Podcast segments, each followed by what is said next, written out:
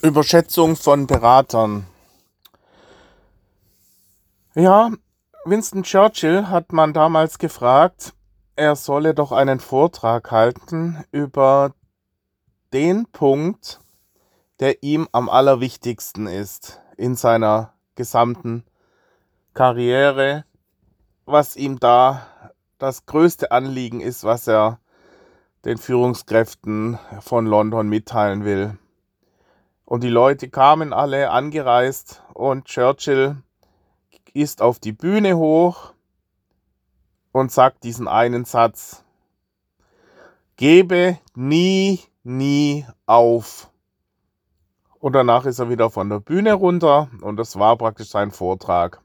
Er wollte damit unterstreichen, dass ihm das das Allerwichtigste ist, was er, was er äh, als Essenz seiner langen Laufbahn mitzuteilen hat. Und wenn ich jetzt das Gleiche sagen sollte, was ist mir das Allerwichtigste mitzuteilen anderen Führungskräften, dann würde ich sagen, bewerte Berater nicht zu hoch. Also, was will ich damit sagen? Äh, ich finde Berater absolut wichtig, die einem den ein oder anderen Impuls geben und einen aus dem Locked-in-Syndrom oder aus Betriebsblindheit herauszuholen, einfach um neue Blinkwinkel zu bekommen und auch in Wissensgebiete einzuführen, in denen man keine Ahnung hat, sei es Insolvenzrecht oder spezifische Fachbereiche, ja, über Immobilien oder wenn man äh, als Führungskraft in einem Unternehmen ist, als Betriebswirtschafter und weiß über die technischen Zusammenhänge nicht Bescheid, dass man mehrere Fachleute sich anhört. Betonung auf mehrere. Also zig unterschiedliche Impulse, aber man sollte sich nicht blenden lassen von Titeln, Positionen und nachdrücklich vorgetragenen Meinungsäußerungen. Ich kann hier zig Beispiele nennen, äh, die, wo ich selbst von Fachleuten beraten wurde, die einem einen großen Mist erzählt haben. Die zentrale, das zentrale, die zentrale äh, Leitschnur oder äh, die, die, zentrale Information, die ich mitteilen will, ist die, dass ich sage, man braucht Rückgrat. Absolutes Rückgrat. Man muss wissen, dass kein anderer Externer sich je so intensiv in die eigene Materie einarbeiten kann, weil man das sich schon gar nicht leisten kann. Diese hochkarätigen Berater, die man braucht, kosten um die 200 Euro pro Stunde. Selbst wenn sie bloß 100 Euro kosten, ist schon teuer, weil zig Stunden zusammenkommen. Allein nur um seinen Fall, seine, die Zusammenhänge zu schildern, braucht man oft schon zwei, drei Stunden, um den groben Zusammenhang zu schildern, was man ja dem Berater dann auch zahlen muss, weil das Zuhören kostet dann auch diese drei Stunden. Das heißt, bei mir war es so, ich hatte Insolvenzberater benötigt, war dann bei Grub und Brugger. Ähm, Grub, ja, war die führende ähm, Anwaltskanzlei in Bezug auf Insolvenzrecht in Stuttgart. Und da hatte ich den Herrn Mucha, sehr fähiger Mann, einer der wenigen wirklich fähigen Anwälte, die ich hatte. Und um ihn meinen Fall zu schildern, brauchte ich erstmal etwa drei Stunden. Das heißt, bevor er mir überhaupt eine Aussage machen konnte, habe ich ihm schon mal 1000 Euro, an, äh, Insolvenzanwälte wollen immer das Geld vorab in Cash hatte ich ihm 1000 Euro auf den Tisch gelegt. Und äh, ja, dann hieß es, okay, wenn Sie jetzt eine Antwort äh, hören wollen, dann müssen Sie nochmal nach Hause gehen und nochmal mit 1000 Euro wiederkommen. Ja. Also, ähm, ja, und so habe ich zig solche Anwälte aufgesucht. Und eine Anwältin, äh, der musste sich tatsächlich den Kopf waschen und ihr sagen, ja, äh, sie sieht halt jetzt nur die Bilanzen der Firma Schaub, kann aber meiner Meinung nach erkennt sie die wirklichen Zusammenhänge nicht, die betriebswirtschaftlichen. Und die sind einfach, dass ich sagen muss, diese Relation Kapitaldienst zu Mieteinnahmen potenzielle und an diese äh, Immobilien ranzukommen und einen Mieter zu haben schon und ein Bankdarlehen Zusage zu haben. Das sind die zentralen Aussagen und alles andere muss man letztendlich ausblenden, denn die Schlüssel, die zentralen Faktoren, die sind überlagern alles andere. Und ähm, ich bresche hier nach vorne. Ich glaube an dieses Projekt und werde das durchziehen. Auch gegen ihren Ratschlag, das Ganze sofort abzublasen, weil's, weil die Immobilie oder die Firma Schaub GmbH und Co. KG völlig überschuldet ist. Ja, damals hatte ich dieses Rückgrat auch, weil ich keinen Plan B hatte. Ich hing ja schon als Notgeschäftsführer sowieso in den Seilen. Und und hatte kleine, keine Alternative zu dem Zeitpunkt. Ja, also, ja, was hatte ich noch für Berater? Dann Professor Schittler ist ein ähm, ehemaliger Topmanager bei Mercedes, der nie selbstständig war, der immer in angestellter Position war und immer brav seine Aufgaben als Techniker, als Diplomingenieur im Bereich Motorenentwicklung durchgeführt hat, hatte. Und bei ihm war halt auffällig, dass er Ratschläge gab, ohne erstmal eine Datensammlung zu machen. Das heißt, ohne den Einblick in die betriebswirtschaftlichen Zahlen gab er seine Ratschläge relativ ähm, ohne Basis eben ab. Und äh, trotzdem war ich labil zu dem Zeitpunkt und hab gedacht, hatte gedacht, an so einem Ratschlag. Er hatte seinen Ratschlag, war ganz klar, das Projekt nicht weiterzuführen, weil er eben entsprechend negative Erfahrungen in seiner Vergangenheit gemacht hatte mit Immobilienprojekten und weil ich eine entsprechende ähm, Hilfe, also er, er hat sein seinen Ratschlag davon abhängig gemacht, welche Erscheinung ich eben abgegeben hatte. Und da ich zu dem Zeitpunkt sehr unsicher war und ähm, mein Projekt nicht entsprechend pushend äh, überzeugt vorgetragen hatte, also an so, solchen Soft Skills, äh, an solchen ähm, Faktoren hat er letztendlich seine, seinen Ratschlag abhängig gemacht. Das heißt, man, man muss nach außen sein Projekt schon entsprechend selbstsicher präsentieren. Und die meisten Berater ähm, häng, äh, ähm, hängen sich dann, schließen sich dann der Meinung oft an, wenn man das entsprechend überzeugend vorträgt.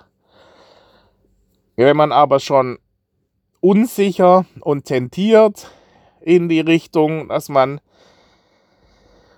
erschöpft ist und äh, äh, man, man muss hier wirklich diese Souveränität nach außen auch ausstrahlen. Und das ist sehr, sehr wichtig. Und ähm, ja, und sich von solchen Titeln eben nicht ähm, beeindrucken lassen. Sei es Rechtsanwalt, sei es irgendwie Professor und äh, mit äh, Geschäfts- oder Führungskraft von Tausenden von Ingenieuren. Äh, diese Leute können sich oft in diese Welt nicht eindenken. Also man braucht auch in seinem Umfeld entsprechende Leute, die auch nicht risikoavers sind. Ja, wenn man mit Beamten, äh, also und, und ähm, Mitarbeiter von sehr großen Firmen haben beamtenähnliche Denkweisen häufig. Äh, das bringt nichts. Oder auch Leute, die eben eine, in meinem Fall mein Freund Joachim Heitele, der wirklich äh, oft im, im technischen Bereich einem gute Ratschläge geben kann, aber von seiner Grundeinstellung, von seiner Mentalität ist er einfach risikoavers und äh, sozusagen freizeitorientierte Schonhaltung. Ähm, und äh, der Blick auf die begrenzte Restlebenszeit. Sowas bringt nichts, sich mit solchen Leuten zu stark zu befassen, die einen dann ähm, falsch beeinflussen. Man braucht Leute auch mit Temperament, die, die einen dann auch etwas aufwecken und nicht äh, durch ihre, ja, also das ist auch zum Beispiel ausschlaggebend, dass man in seinem Umfeld Leute hat, die aktiv mitdenken und auch ein bisschen ähm, impulsiver sind. Ja, wenn man Leute hat, die dann selber äh, fast einschlafen, das, das äh, reißt einen nicht. Man braucht diese Impulse, die einem auch, die einen letztendlich aktivieren. Ja, man muss in so eine Art ähm, Testosteron, der Testosteronspiegel muss teilweise hochfahren, immer wieder, durch Leute, die einem sagen, Junge, äh, wach auf, du musst aktiv werden. Ja, also äh, die, die Fristen. So hatte ich einen, das war der Jürgen Renner, der war sehr gut, der war temperamentvoll und hatte so ein unternehmerisches Denken, der, ein, der mitgedacht hat. Und äh, ja, leider hatte ich versäumt, äh, solche Leute um mich zu scharen, sondern habe letztendlich Beamte und Schlafmützen und äh, ja, und äh, von sich selbst überzeugte ähm, ja, äh, Fehlberater um mich geschart. Ja, was kann, was, welche gibt es noch, wie zum Beispiel der Friedhelm Busch? Also solche Fachberater, die ähm, ohne irgendwas zu wissen, irgendwas behaupten, mit einer unglaublichen Überzeugung. Wie Friedhelm Busch, der im Jahr 2000 meinte, die Aktien steigen noch äh, bis ins Unendliche weiter und äh, dass das erst der Anfang sei, dass es weltweit so viel Geld äh, gäbe, das angelegt werden müsste. Äh, unglaublich überzeugt vorgetragen am Peak im Jahr 2000, als es danach die Aktien ins Bodenlose gefallen sind. Oder hier meine Immobilienmakler, so dummdreiste, ja, das hat man auch oft zu tun. Bei Verkäufern, Vertriebsleuten, ja, bei Klinkenputzern, ähm, Callcentern, so dummdreiste Leute, die penetrant mit einer unglaublichen äh, Lautstärke und äh, auch, auch Rechtsanwälte nutzen das oft, um Leute einzuschüchtern. Dieses Dummdreiste, ja, dieses laute Rumgeschreie. Und da muss man das Rückhalt haben und zu so sagen, ich weiß gar nicht, was sie wollen. Ja, sie, äh, sie, äh, was erzählen sie hier für einen Mist? Ja, man muss dann über sich, über sämtliche, ähm, ja, äh, ähm, wie, wie, sagt man, dieses ähm, formal, also äh, die, man erwartet ja ein gewisses ähm, stilvolle Verhalten. Ja, das spielt dann in dem Fall keine Rolle. Bei mir war es zum Beispiel auch so, dass ein Makler, das war der Herr Schneider, mir tatsächlich gesagt hat, lassen Sie mich hier äh, Ihr Projekt vorstellen. Ich möchte Ihre Immobilie vorstellen. Und plötzlich hat er sich mit dem mit äh, dem Mietinteressenten unterhalten und ich war plötzlich nur eine Randerscheinung. Ja, äh, ähm, dass äh, der Mietinteressent hat dann gedacht, ich habe gar nichts zu melden. Ich bin ja nur letztendlich, ich darf hier mit und, und äh, er hat sich dann nur noch an den Herrn Schneider gewandt und mich letztendlich völlig ignoriert, mir noch nicht mal eine Visitenkarte gegeben. Und der Herr Schneider wiederum, der hat sich äh, dann überlegt, der hat letztlich endlich im Hintergrund die Fäden gesponnen, weil er wollte die Immobilie natürlich lieber verkaufen anstatt vermieten und hat dann äh, diesen Mietinteressenten mir versucht negativ darzustellen, dass der gar kein Geld hat und sehr unseriös, obwohl das eine sehr, äh, also eine relativ seriöse Beratung äh, war, die zwar äh, tatsächlich ähm, in der, also nicht so solide jetzt dastand wie Bertrand oder solche, aber äh, das war der Herr Daniel Sade von äh, der Firma ähm, Automotive AG, die eben ähnlich wie Bertrand Autos entwickelt haben und, und hunderte von Ingenieuren beschäftigen und zig Gebäude angemietet haben im ganzen Raum Stuttgart. Und ein wirklich guter Berater oder Immobilienmakler ähm, äh, hätte einem dann gesagt, Natürlich können Sie das trotzdem an den vermieten, denn äh, Sie können ja dann zur Sicherheit äh, drei oder gar vier Monate ähm, Kaution verlangen aus Sicherheitsgründen. Ja, dann können Sie ja immer wieder äh, noch einen neuen Mieter sich suchen. Oder der Löbsinger, ja, ein anderer Makler aus dem Raum Stuttgart, der einen Mist erzählt hat. Man muss halt hier sehen, diese Leute versuchen natürlich einen zu manipulieren in ihre Richtung hin. Die sagen, mein Ziel ist es, beim Löbsinger war es zum Beispiel eine Fehlberatung, ganz klar. Man hätte die Halle aufteilen müssen in Sub, also in, in lauter kleine Einheiten, in 300 Quadratmeter Flächen und nicht en bloc die ganzen 2000 Quadratmeter an einen Mieter versuchen zu vermieten. Und da haben leider sämtliche Immobilienmakler komplett versagt. Die äh, waren als Berater nicht geeignet. Das sind ja letztendlich sind ja Makler äh, nur Leute, die versuchen, so viel wie möglich Interessenten heranzuführen, aber als Berater oft nicht geeignet sind, die, die eben das alles als gegeben nehmen. Aber man hätte hier halt Leute suchen müssen, die als Immobilienberater auftreten und auch die, die Fähigkeiten haben. Also äh, solche, die letztendlich selber in der gleichen Position sind. So hatte ich im Jahr 2013, äh, ne, im Jahr 2003 nach der Insolvenz der Firma Schaub nicht nur Insolvenzberater und Anwälte aufgesucht, sondern auch einen anderen, von dem ich wusste, dass er auch schon mal eine Insolvenz hinter sich hatte und er hatte mir sehr viele wertvolle Tipps gegeben. Und so muss man sagen, okay, man muss eine Person suchen, die auch Industriehallen vermietet, mindestens eine, wenn nicht gar mehrere, ja, und dann fragen, was sie für Tipps haben.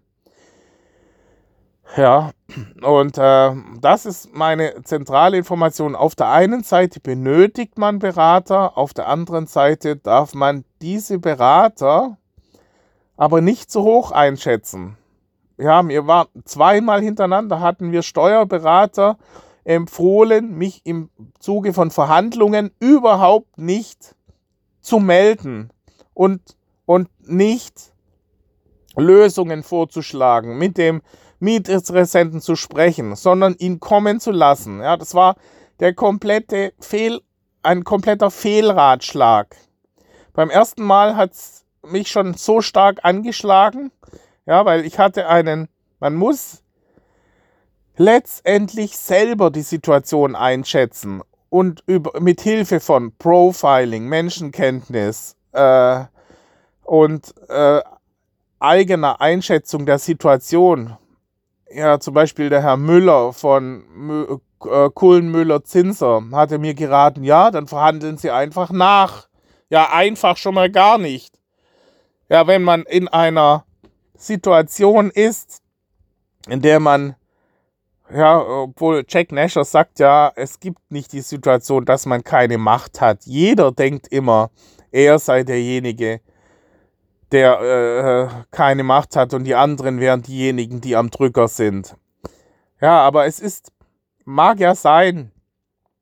Bei mir war es so, ich hatte einen Mietinteressenten, der meine Halle gerne gemietet hätte und hatte eben gesagt, er ist maximal bereit, 100.000 Euro zu zahlen. Und ich wusste, das wird schwierig. Und, und ähm, habe eben gemeint, dass ich eben äh, auf der Basis keine, kein Darlehen bekomme. Und ähm, es war dann so, dass ich tatsächlich, also noch Plan B wäre gewesen, die Firma weiterzuführen. Ich hatte da noch Gespräche mit einer Schweizer Firma, die eventuell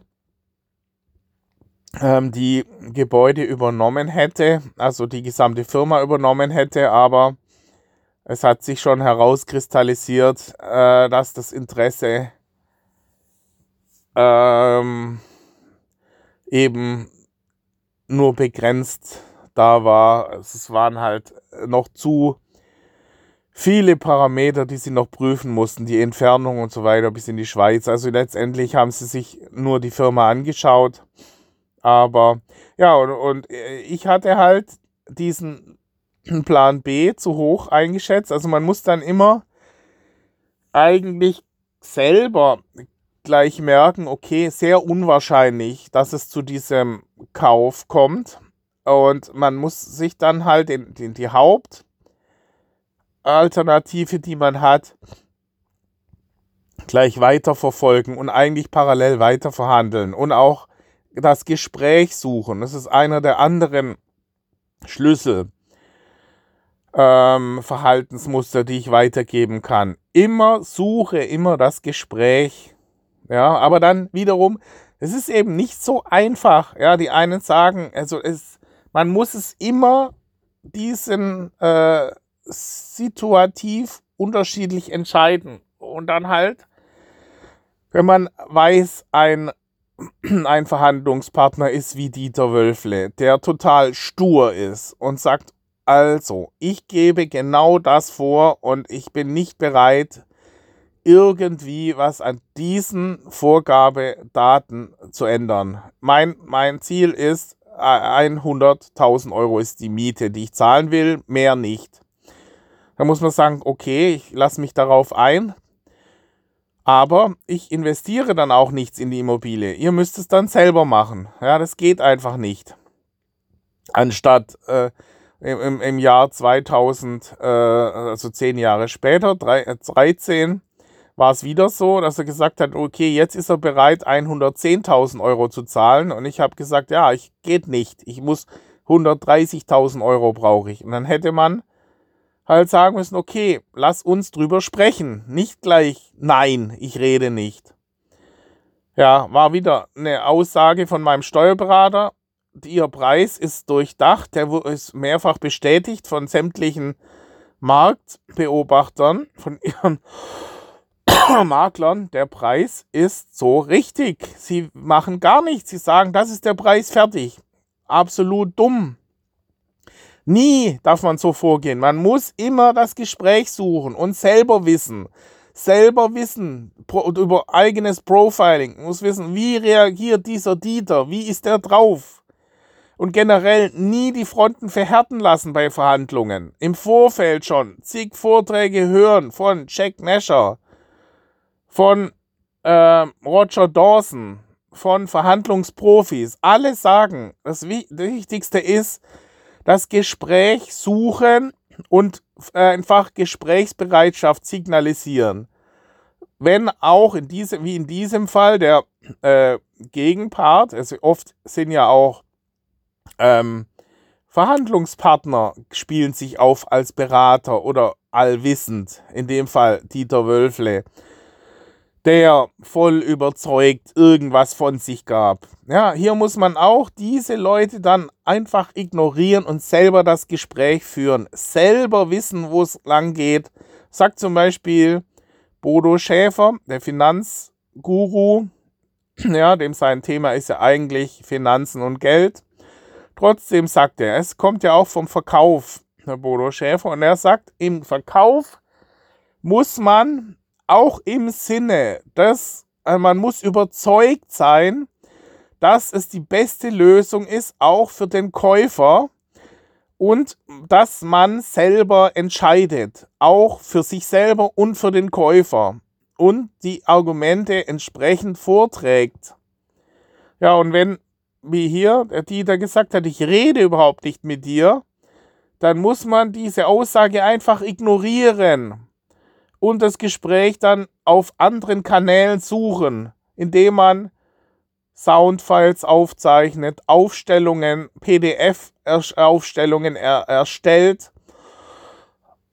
oder sogar kleine Filmchen dreht, wo man eben schaut, was ist denn, äh, was könnte sein, dass das Schlüsselargument zur Anpreisung der eigenen Immobilie. Und dann muss man sagen, die anderen Immobilien können nicht mithalten mit meiner Immobilie vom Standort, weil bei Immobilien gibt es drei Schlüsselparameter. Standort, Zuschnitt und dann erst Zustand.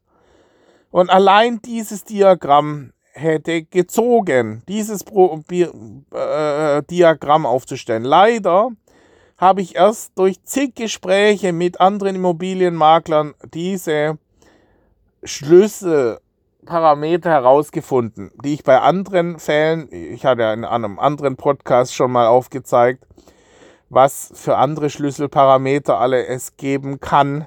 Ja, so war zum Beispiel äh, im Falle eines Darlehens, ja, äh, äh wusste ich auch erst nicht, was, wie muss ich bei einer Bank vorsprechen mit meinem Konzept, mit meinem äh, mit meinem äh, Business-Konzept.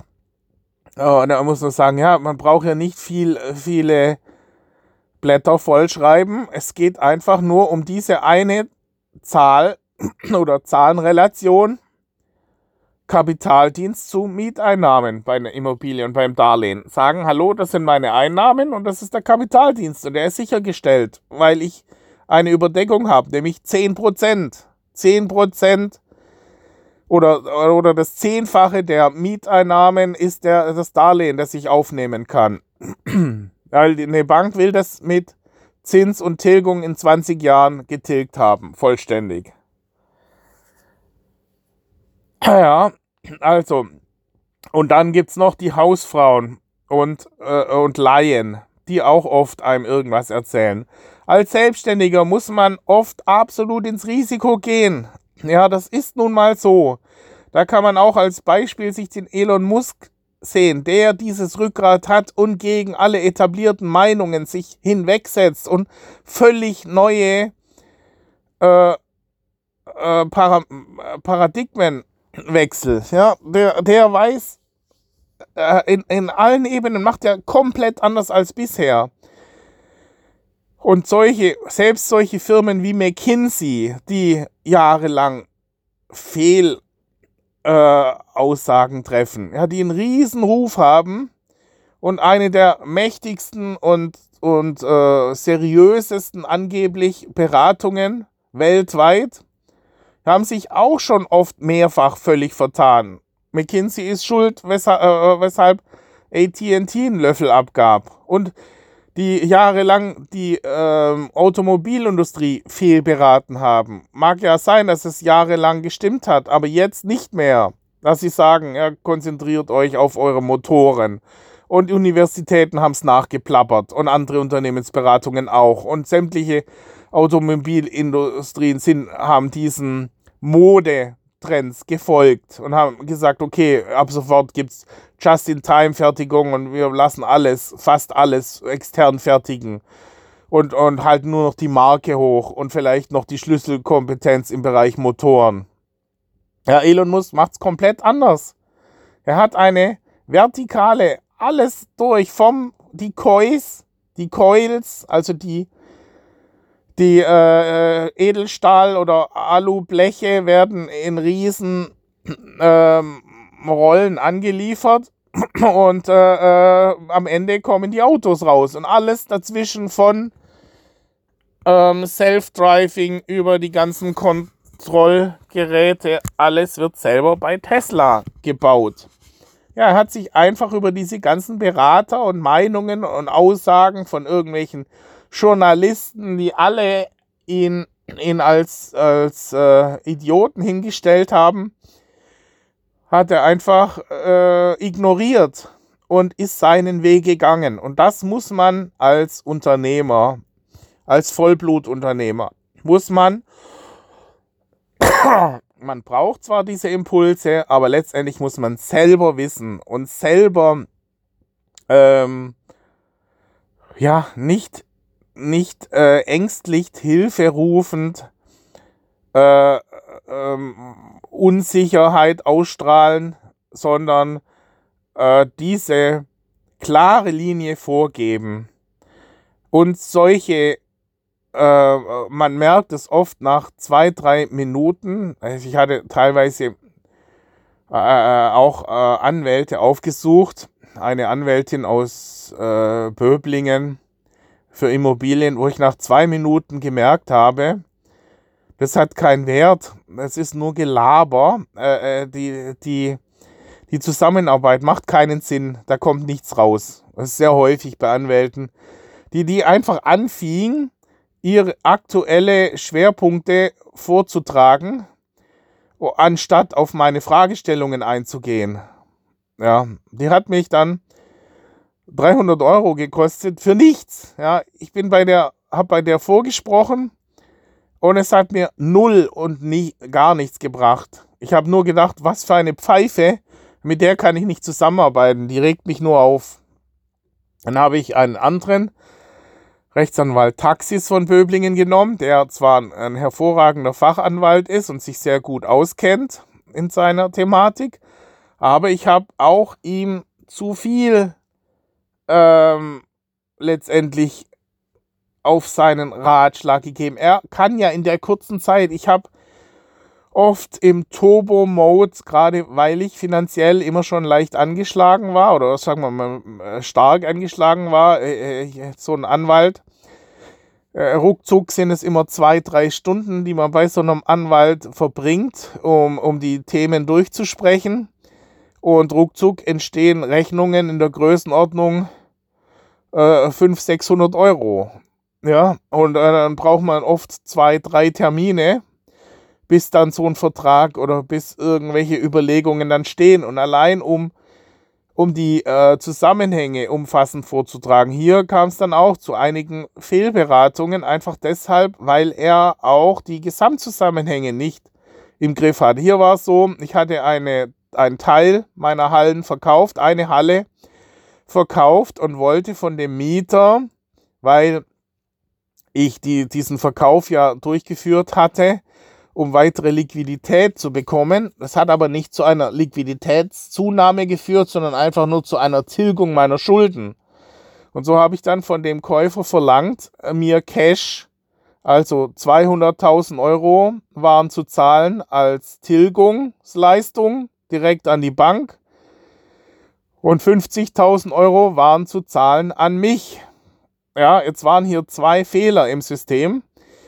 Also im Falle der Zahlung an die Bank fällt keine Mehrwertsteuer an, weil es sich einfach um den Immobilienkauf handelt. Das war ja dann der offizielle Immobilienkauf und zusätzlich brauchte ich eben diese 50.000 Euro. Und man muss dann auch oft sich über, ja, also Einkäufer zum Beispiel wollte sich nicht drauf einlassen, weil theoretisch ja die Bank ähm, Anspruch hat auf die Gesamtzahlung. Aber wenn die Bank eben sieht, dass diese 200.000 Euro ihrem Ertragswertgutachten entsprechen und sie in der La auch nicht in der Lage gewesen mehr wäre, letztendlich mehr zu erwarten oder, oder die Immobilie zu einem höheren Preis zu kaufen, dann gibt sie sich damit zufrieden.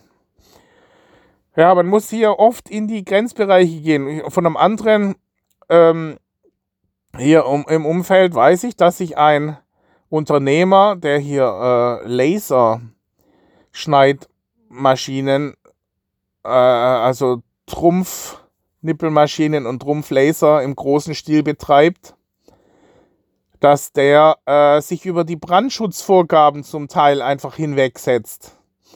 Ja, oft äh, geht das. Ja, man, man kann nicht immer alles vorbildlich machen. Es gibt immer Ermessensspielräume und man kann sich oft, oft äh, muss man in diese Grenzbereiche reingehen und hoffen, dass es erstmal nicht auffliegt. Ja, man, man kann es immer 150-prozentig oder 80-prozentig äh, Auflagen durchführen oder verfolgen. Und äh, auch hier muss man dann, weil zum Beispiel Professor Schittler, der immer es gewohnt ist, alles hundertprozentig zu erfüllen, ja, oder teilweise Wölko, die äh, schon extrem bürokratisch, also wo ich teilweise nur den Kopf schütteln musste, die, ja, da werde ich in einem anderen Podcast drauf eingehen, die halt ähm, teilweise das Geld mit vollen Händen zum Fenster rausgeschmissen haben, aufgrund der Strebung, alles eben hundertprozentig erfüllen zu wollen. Ja, das äh, geht halt manchmal nicht. Man, man kann oft nicht ähm, 100%, sondern muss sich dann mit 80% zufrieden geben, wenn man einfach äh, finanziell nicht die Möglichkeiten hat und muss dann trotzdem irgendwie da durchkommen. Das, erke das erkennen viele nicht. Wir hatten zum Beispiel einen Geschäftsführer dann im Einsatz, äh, noch in der Übergangszeit. Mein Vater hatte den von der Firma Rilling übernommen, der Herr Grunwald, der auch dachte, man kann hier absolut korrekt und, und äh, äh, souverän hier alles durchführen und hat dann gemerkt, wenn er dann äh, alles so macht, wie es sein muss und seine Zuschlagskalkulation durchführt und alles schön kalkuliert, dann kriegt er keinen einzigen Auftrag.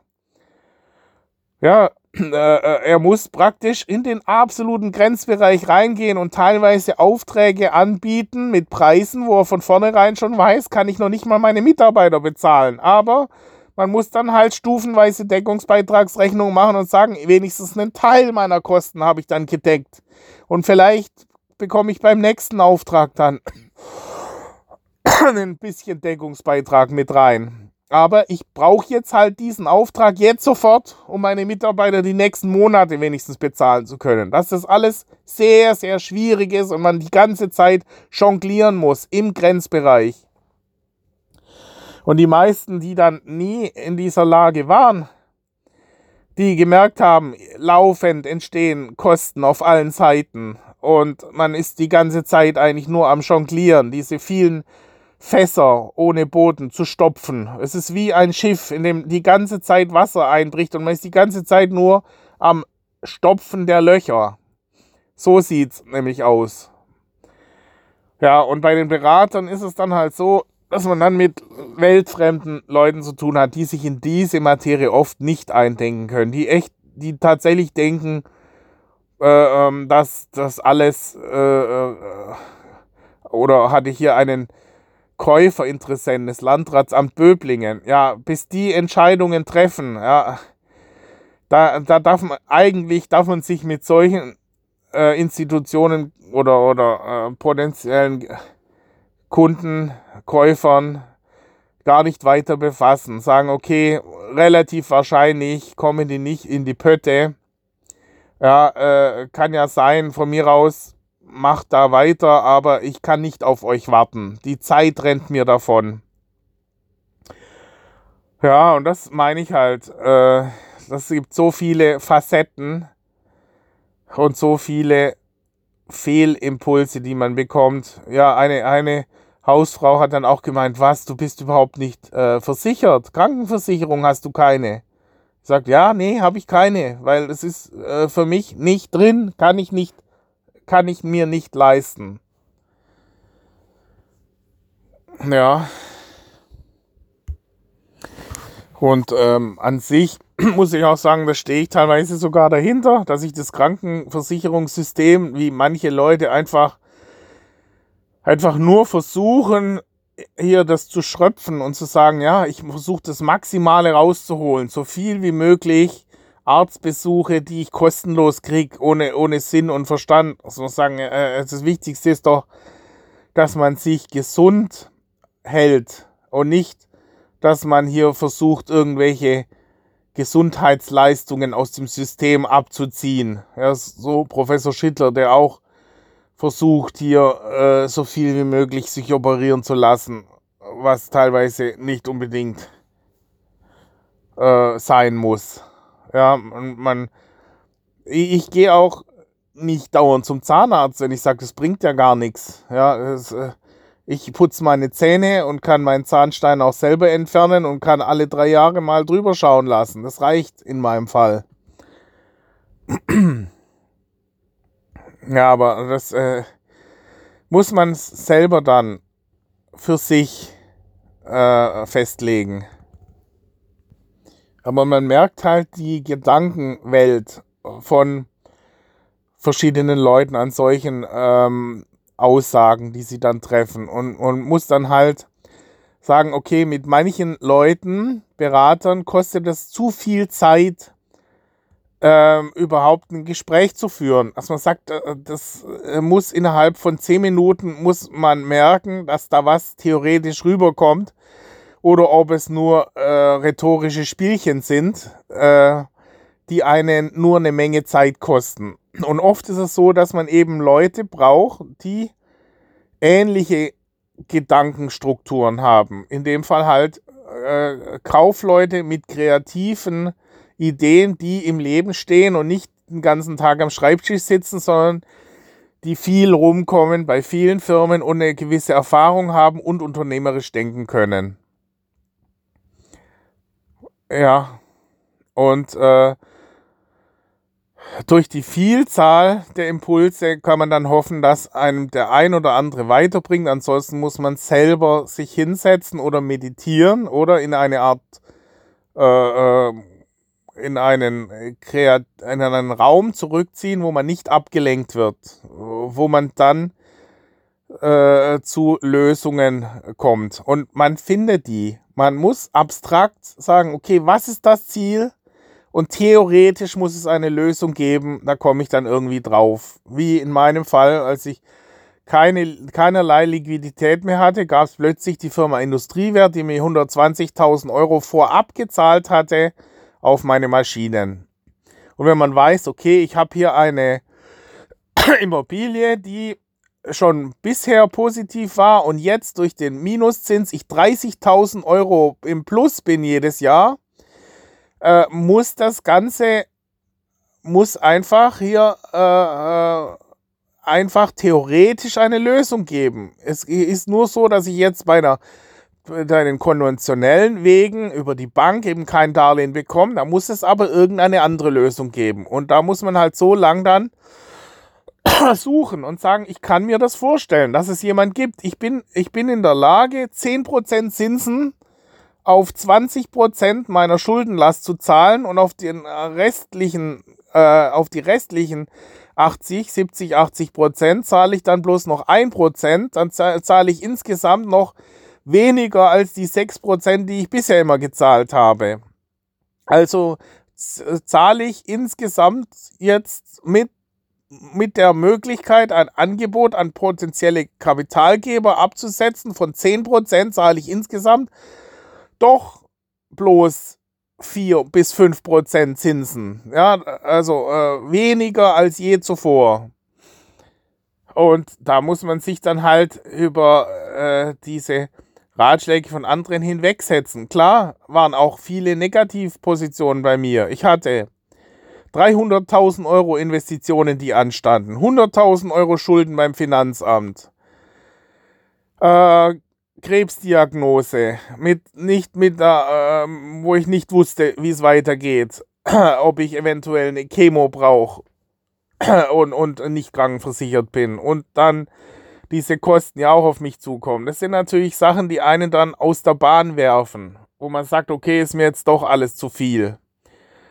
Aber man muss sagen, mein Gott, äh, dann muss man halt ins Risiko gehen und sagen, ja, wenn ich, wenn ich äh, ich, ich, die Wahrscheinlichkeit ähm, ist sehr gering. In, in meinem Fall war die Wahrscheinlichkeit, die Todeswahrscheinlichkeit unter 10%. Muss man sagen, hat, das ist doch ein Risiko, was man gut eingehen kann.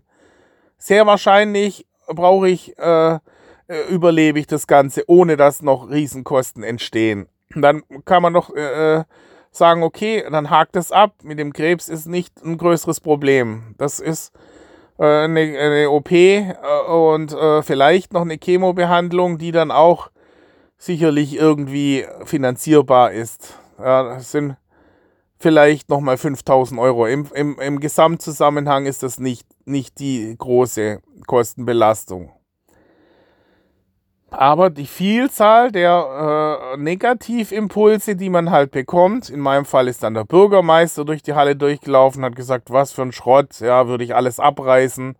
Ein Architekt ist durchgelaufen, hat gesagt, um Gottes Willen, die Bausubstanz kann man direkt abreißen. Andere meinten, ja, es gibt demnächst eine Wirtschaftskrise äh, und dann kriegst du keine Miete und was dann? Andere meinten, ja, das macht dich doch sowieso krank, dann mach doch mal was komplett anderes als immer nur mit dieser Immobilie, die sich im Grenzbereich hier bewegt. Und äh, du hast keinerlei Rücklagen, du hast mittlerweile schon 50.000 Euro Schulden bei deinem Kumpel Joachim, du hast 20.000 Euro Schulden bei deinem Kumpel Thorsten, ja, das musst du auch alles zahlen, das Ganze dauert einfach zu lang, ja, es ist schon zu spät, bis du hier einen Mieter findest, äh, ja, und äh, dann lässt man sich dann irgendwann mal halt beeinflussen, wenn man nicht dieses Rückgrat hat. Ich sage ja immer, man muss nur als Beispiel Elon Musk sehen, wie oft der am Rande des Abgrunds dahin geschlittert ist und einfach durch Kreativität und durch Rückhalt, Rückgrat äh, das Ganze gemeistert hat. Man muss halt auch sehen, dass diese Angst in, in, in, äh, mit zunehmendem Alter größer wird. Diese Risikoaversion lässt ähm, altersbedingt dann nach. Auch die Fähigkeit, ähm, abstrakt und kreativ äh, Ideen zu entwickeln, lässt nach. Man ist nicht mehr in der Lage, diese gesamten Interdependenzen voll durchzudenken. Ja, man wird dann träge, träger. Und vor allem wenn man dann einen Plan B noch äh, hat und sich womöglich im Plan B dann auch noch verzettelt und verstrickt und plötzlich die ganzen Gedankengänge dann in der Unterebenen verliert und nicht mehr den Überblick, den Adlerperspektive einnehmen kann, dann besteht die Gefahr, dass man sich verzettelt. Ja, und so gibt es ja einen äh, Piraten, der äh, äh, gesagt hat, okay, wir wollen jetzt hier dieses Land hier einnehmen und hat die ganzen Schiffe alle abgefackelt, dass die Leute fokussiert waren auf den Weg nach vorne. Sie wussten, es gibt keinen Plan B. Ja, es gibt nur Plan A und Vollgas nach vorne. Es gibt kein Zurück. Dann gibt es gar nicht die Überlegung, äh, äh, sich zu verzetteln. Dann kann man nur den Weg nach vorne gehen mit Vollgas. Das ist auch oft eine Strategie.